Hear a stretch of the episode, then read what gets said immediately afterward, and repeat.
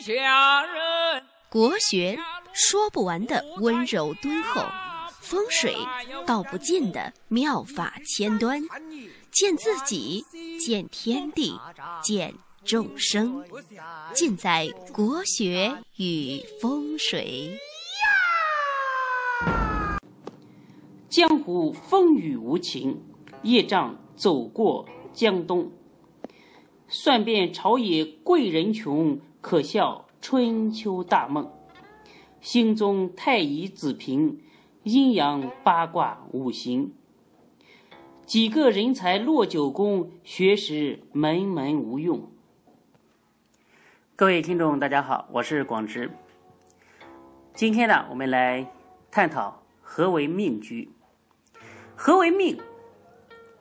所谓命者，有的人呢称之为宿命，但是并不是我们所说的算命的命。命在四柱预测学当中啊，一个是指太岁，第二呢是指四柱的整体，也就是年月日时的干支八字。在古籍当中，很多地方又把命称作为身，同时也把日干或者是日柱也称作身，身就是身体的身。其实古人在很多地方都是一字多用，惜墨如金的。那这种情况是非常常见的，所以呢，他们又把年柱称作为本，日柱呢。称作为主，我们主要说命，避免把简单的事情搞复杂了。命，大家可以在纸上写一个“命”字，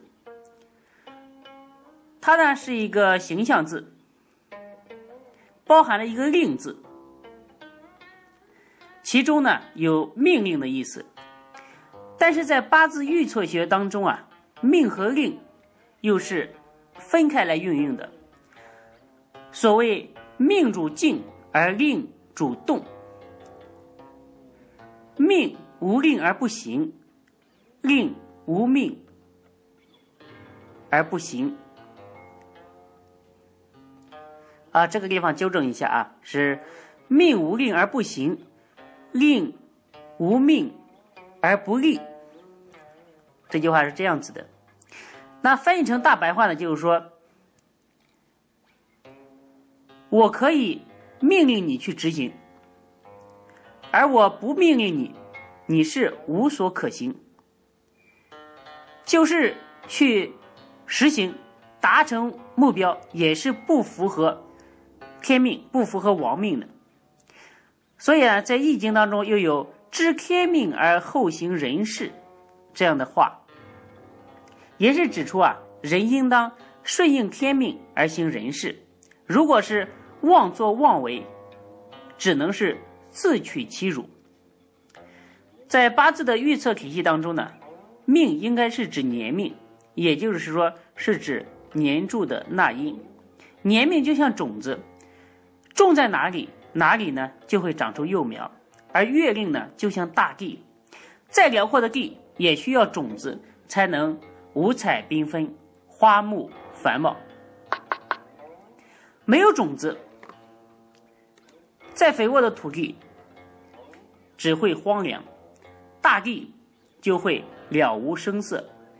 相反，再好的种子，如果不是撒在适合它的土地上，那么它也不会容易发芽。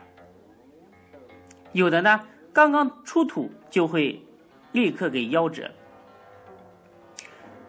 所以呢，我们的先贤把命分为五种，称作五行，这就是所谓的五种种子。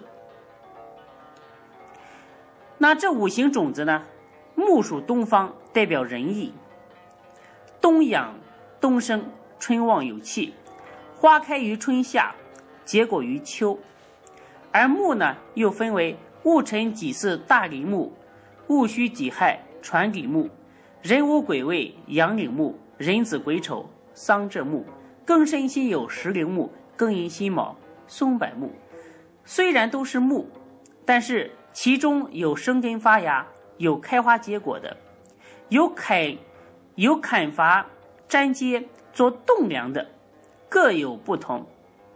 这么多木，它的气质品类不同，而决定了它的用途不一样，同时呢，也决定了它们的命运。